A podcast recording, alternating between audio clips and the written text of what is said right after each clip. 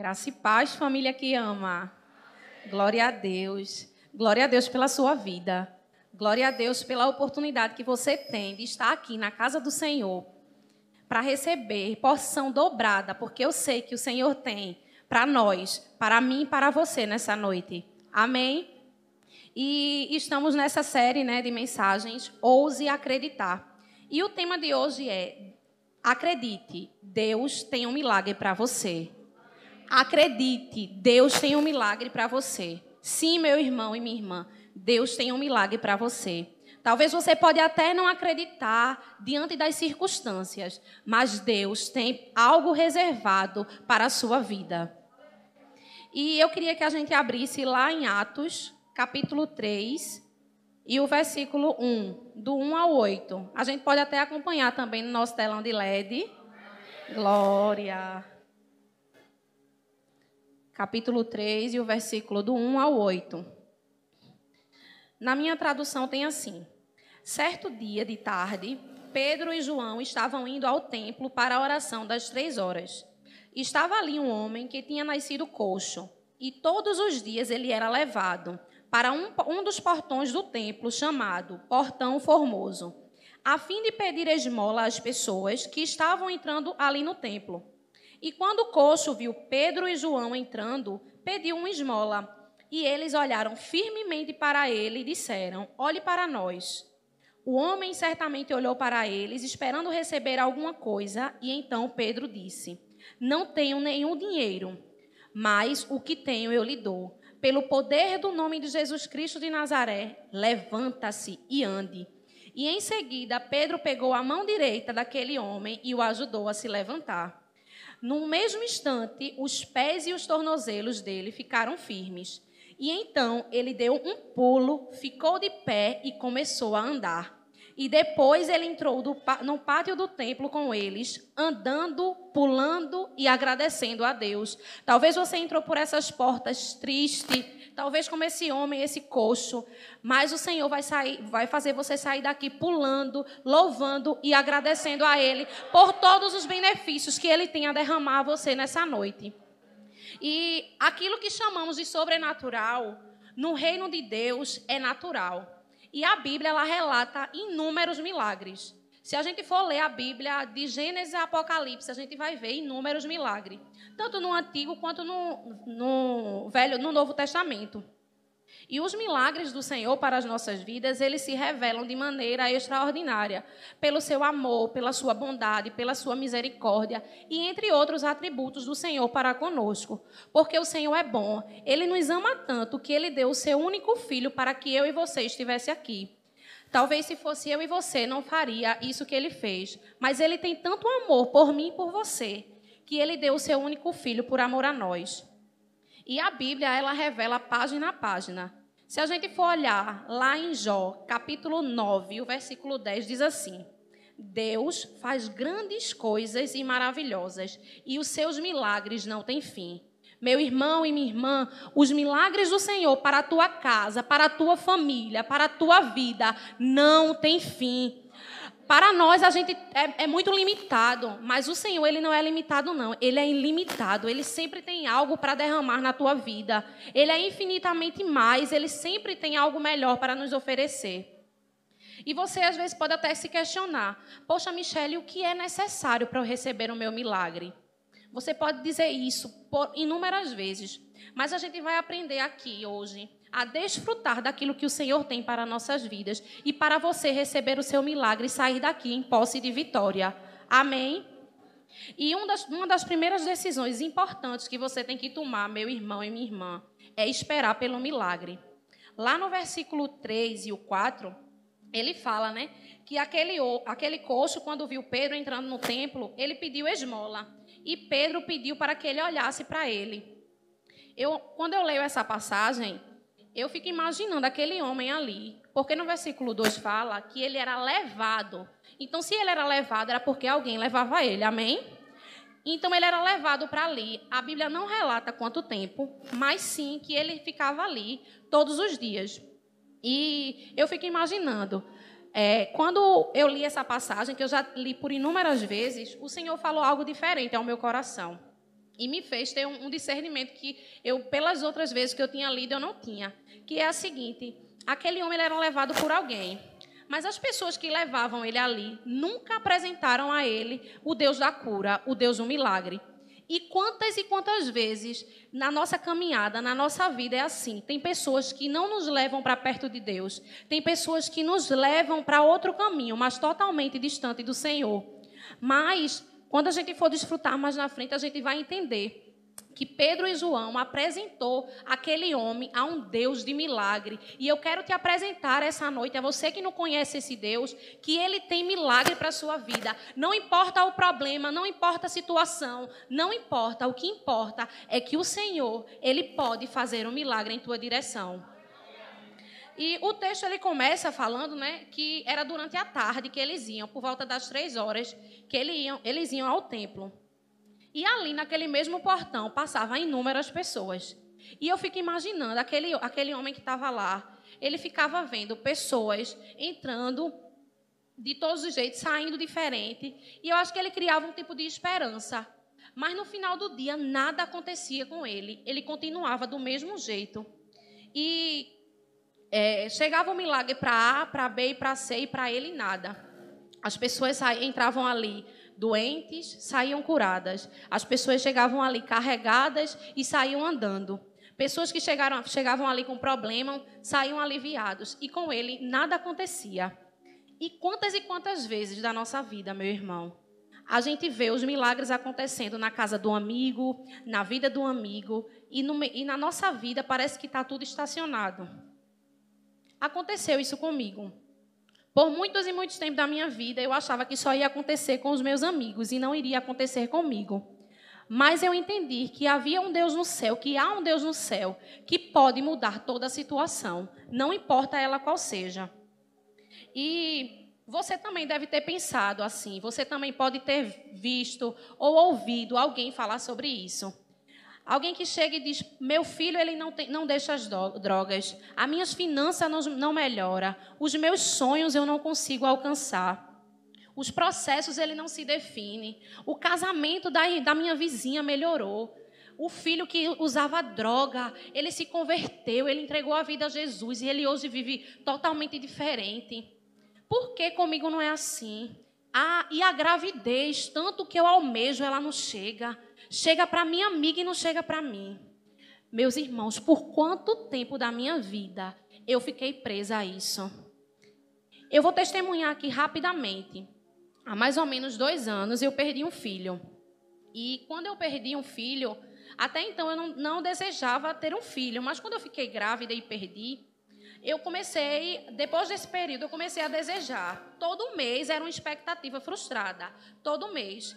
E as pessoas ao meu redor, amigas, ficavam grávidas. E quando aquelas amigas ficavam grávidas, para mim era um, uma facada na alma. Acabava comigo, me dilacerava. Não que eu quisesse o mal, não que eu não ficasse feliz pela bênção da minha irmã ou do meu irmão. Mas eu ficava questionando por que não aconteceu comigo. Aconteceu com Joyce e não aconteceu comigo. Aconteceu com, com um amigo e não, não aconteceu comigo. Muitas vezes eu ficava, até a minha reação era, era terrível. Mas eu não ficava triste pela alegria do irmão, e sim porque não acontecia comigo. E muitas vezes até eu era apontada. Mas só quem sabe é, é, quem, é quem passa. Muitas vezes é muito fácil falar, mas só quem sabe é quem passa. Mas eu te digo, no silêncio Deus trabalha. Não é fácil lidar com o silêncio do Senhor. Não é fácil. Por muito tempo da minha vida, o Senhor parecia estar calado, estar tá, não estava escutando a minha oração, estava calado. Mas no silêncio, Deus trabalha. Talvez o Senhor não esteja respondendo a tua oração hoje, mas Ele está trabalhando ao teu favor. Ele está trabalhando em favor da tua casa, da tua família, do teu casamento, dos teus sonhos, dos teus planos. E o Senhor, Ele estava trabalhando ali em silêncio ao meu favor. Mas eu não entendia é, o silêncio de Deus não significa que Ele não esteja pronto para nos abençoar a momento nenhum. Ele está trabalhando em nossa direção. E se a gente prestar atenção, Deus fala nos detalhes. Só precisamos estar sensíveis para ouvir a voz do Senhor. Alguém certo alguém disse em um acerto assim, que esperar é a disciplina que Deus nos concede. Como é difícil esperar no Senhor, não é verdade? Esperar exige paciência e nem sempre a gente tem paciência. Nem sempre a gente tem paciência de esperar aquilo que Deus tem para nossas vidas. Um dia para Deus é como mil anos, e mil anos é como um dia. O teu milagre pode acontecer amanhã, como pode acontecer daqui a um mês, dois meses, um ano.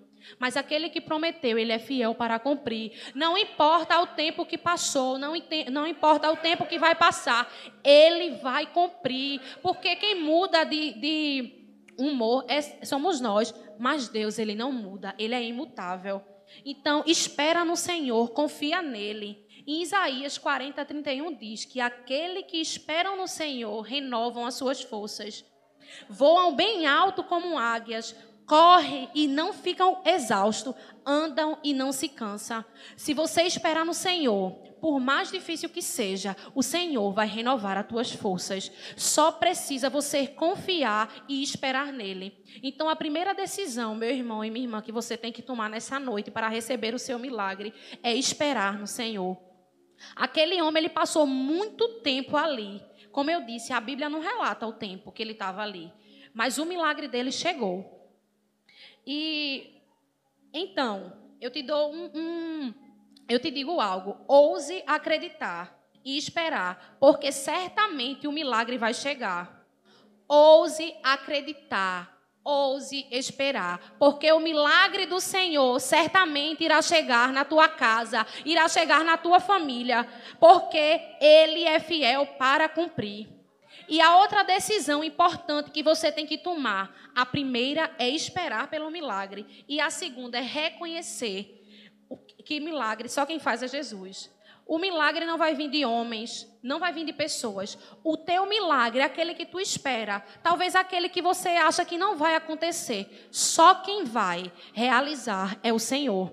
Não confie em trabalho, não confie em homens, confie no Senhor, porque Ele sabe da tua necessidade. O Senhor conhece a minha e a tua necessidade, e no tempo oportuno Ele vai te dar. Talvez ele não nos deu agora porque não estamos preparados para receber. Eu entendo que se o Senhor me desse o meu filho naquele momento, eu iria viver só em função do meu filho. Ele iria ser o meu Senhor. E hoje eu entendo que Deus ele tinha algo melhor em minha direção. Então, se Deus tinha algo melhor em minha direção, Ele tem algo também melhor em tua direção. Amém? E eu não sei qual é o milagre que você está esperando qual é a intervenção divina. Mas eu só te digo uma coisa: você está no lugar certo. Você poderia estar na praça, poderia estar em casa deitado, poderia estar em qualquer outro lugar, mas você decidiu vir para a casa do Pai em busca do seu milagre. Você não se conformou em estar em casa, você disse não. Mesmo que as minhas forças estão indo embora, eu vou em busca do meu milagre e certamente o Senhor irá cumprir aquilo que ele prometeu em tua direção. Lembre-se que Deus ele está vivo e ainda continua operando milagres, prodígios e maravilhas. Às vezes a nossa necessidade, a gente quer as coisas no momento, e às vezes a necessidade rouba a nossa confiança do Senhor. A necessidade, ela não pode, a momento nenhum, tomar o lugar da confiança. Precisamos confiar em Deus todos os dias de nossa vida, em todos os momentos. Confiar em Deus é colocar a nossa vida no controle dele e deixar que ele guie, ele é o nosso motorista. Se você chegou aqui e não deixou o Senhor conduzir a tua vida, eu te digo, deixe o Senhor conduzir, porque a melhor coisa é ser conduzida pelo Senhor, porque aquilo que eu penso para a minha vida, Deus tem milhões de vezes melhor e assim ele tem para a tua vida também. A necessidade de algo não pode ser maior do que a sua confiança. Confie, confie sem desistir, meu irmão. E a história daquele homem também nos ensina algo. Ele me ensinou muito essa palavra. Quando eu recebi essa ministração e quando eu li, eu disse: Meu Deus, ela foi um divisor de águas na minha vida. Porque eu vivi um luto mais ou menos dois anos. E naquele luto que eu vivia, eu estava esfriando espiritualmente, ficava triste, ficava chorando, chorando pelos cantos. Só Deus e eu sabia a dor que eu sentia. E teve um certo domingo que o pastor ministrou sobre essa palavra. Isso foi no domingo. Quando foi na, na quarta-feira, a pastora falou comigo, eu já não estava mais suportando, eu já não estava, eu estava num nível que eu estava assim desesperançosa, literalmente, porque eu via acontecer com as pessoas e não via acontecer comigo, como aquele coxo que via os milagres acontecendo na vida das pessoas e não via na dele. E naquele dia a pastora falou comigo, eu já estava, eu não procurava mais ninguém, aquela dor eu já estava guardando, que já estava me fazendo mal. E numa quarta-feira a pastora falou comigo e quando ela falou comigo, ela disse: Filha, tudo bem? Eu disse: Não, não está bem. Eu não estou bem. E ela disse: Vamos conversar? Eu disse: Vamos. E naquela quarta-feira eu fui para casa dela. Não saiu nada, não saiu palavra nenhuma. Eu só fazia chorar. No sofá da casa dela, do quarto dela, eu só fazia chorar, chorar, chorar. Mas daquele dia em diante, eu decidi a sair do canto e ir para o centro da vontade de Deus. E quando eu decidi sair do centro da vontade de Deus, Deus fez muito mais do que eu imaginei. Então eu te convido a sair do canto, a sair da porta e ir para o centro da vontade de Deus. Porque lá você vai encontrar aquilo que você não encontra no canto. Você só encontra no centro da vontade do Senhor. Não existe impossível para Deus. Agindo Ele, quem há de impedir? As portas do inferno não prevalecem contra a igreja do Senhor. Maior é o que está comigo e maior é o que está com você. O mundo não pode paralisar aquele que Deus chamou para vencer. Não pode. O diabo quer paralisar porque sabe o valor que você tem para Deus. Mas ele não pode te paralisar. Você tem um valor. Então você não precisa buscar esmolas. Aquele homem, ele estava esperando o quê? Uma esmola. E sabe o que é que Deus tinha para ele? Milagre. Talvez você está aqui esperando uma esmola. Não, Senhor, eu só quero isso aqui. Deus não quer que você se conforme com esmola. Deus quer que você se conforme com um milagre. E Pedro, ele encorajou aquele homem. Pedro encorajou, deu a sua mão para aquele homem levantar. E como é bom a gente ser encorajado, pessoas que nos encorajam. Vamos lá, Igor, tu consegue. Vamos lá, Cleiton. Vamos lá, André. A melhor coisa é andar com pessoas que nos encorajam a viver o melhor de Deus. E Pedro encorajou aquele homem. Ele podia ou não podia querer ficar ali? Ele poderia. Não, eu vou ficar aqui mesmo, já passei tanto tempo, eu vou ficar aqui mesmo. Mas não, ele decidiu ousar, ele decidiu acreditar. E assim aconteceu na vida dele. O que você precisa não é de homens, você precisa de Jesus. Não viva em busca de migalhas, viva em busca de milagres. Amém? E aquele homem, como eu falei, ele queria esmola, mas Deus ele tinha para ele um milagre. Deus tinha cura para ele, Deus tinha salvação. Ei, Deus tem cura para a sua vida, Deus tem salvação para a sua casa, Deus tem libertação para a sua vida. Só basta você crer. Aquele que começou a boa obra, ele é fiel para aperfeiçoar. Ele curou a minha vida, ele me transformou. Pedro pediu para aquele homem olhar. Pedro queria dizer assim: ó, ei, Deus me transformou. Olha o que ele fez comigo. Como ele me transformou, ele pode te transformar também. Como ele fez na minha vida, ele faz na tua também. Só depende de você. E você está no momento certo para decidir ser ousado e acreditar no milagre do Senhor para a tua vida. Ele tem milagre para você. Basta você nele crer. Creia tão somente Aleluia. Creia que assim veremos. E tem a última decisão. Já falamos sobre o esperar, já falamos sobre o recomeçar e agora é o acreditar. Aquele homem que estava ali, lá no versículo 7 e 8, depois se vocês quiserem também acompanhar. Aquele homem, ele foi, ele foi curado, mas é como eu falei, ele teve uma atitude de fé. Aquele homem teve uma atitude de fé, ele decidiu ser ousado. Muitas vezes da nossa vida precisamos ser ousados para receber algo do Senhor. Se a gente ficar no nosso lugar, se a gente se conformar com o normal, a gente vai viver ali para sempre, vai se enferrujar ali. Mas não. Deus quer que a gente seja ousado, que a gente voe. Ele não quer que eu e você fiquem no raso, não. Ele quer que a gente mergulhe nas maravilhas dele. Ele quer que eu e você mergulhe na intensidade do seu amor. E ali foi mesmo um ato de fé, porque ele ali havia é, ele estava ali pedindo esmola todos os dias. Mas Pedro descartou logo, disse: Eu não tenho nada para te dar, não, eu não tenho dinheiro, não, mas o que eu tenho eu te dou. E ele disse: Levanta-te e anda. E aquele homem, na autoridade, né, na autoridade de Jesus, ele levantou e andou. E Deus, eu, eu talvez não tenha nada para te dar, mas o que eu tenho nessa noite eu te dou, que é a palavra do Senhor, para que você saia daqui mastigando, desfrutando dessa palavra, que ela é viva e eficaz. Às vezes vale mais, às vezes não. A palavra do Senhor vale mais do que qualquer esmola. Não viva de esmola, meu irmão. Não viva de migalha que o mundo te dá. O mundo só quer te dar migalhas, esmola. Mas Deus, Ele quer te dar milagre, quer te dar provisão, Ele quer te dar promessas. É isso que o Senhor tem para a tua vida.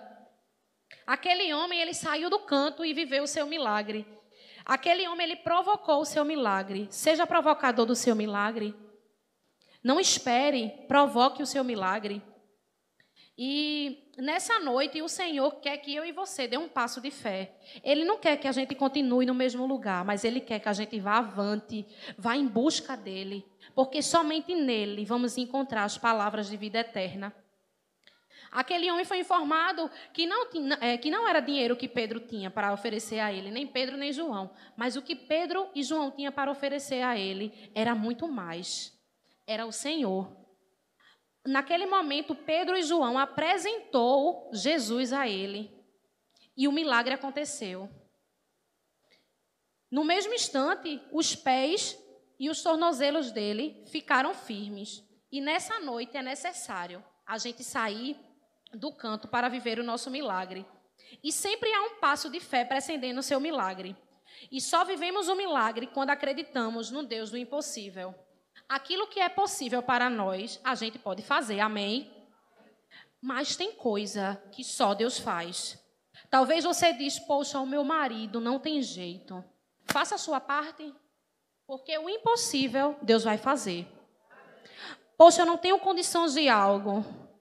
Você vai se organizando. Faça a sua parte, porque o impossível Deus vai fazer.